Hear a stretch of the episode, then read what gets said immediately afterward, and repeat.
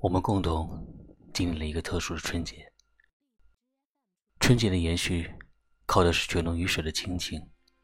这种亲情，不吝于小家，而存在于所有中华儿女之间。爱是桥梁，隔离病毒，并不隔离爱。这个节目，再一次唤醒了国人对同胞的爱，是这种爱，支持所有人对抗病魔。鼓励了所有人众志成城，渡过难关。作为一个普通人，我们或许不知道前线的困难，不知道病人的痛苦，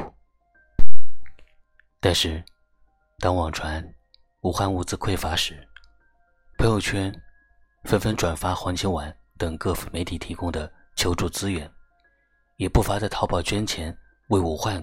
购置医疗物资的朋友，每每想到这里，我都热泪盈眶。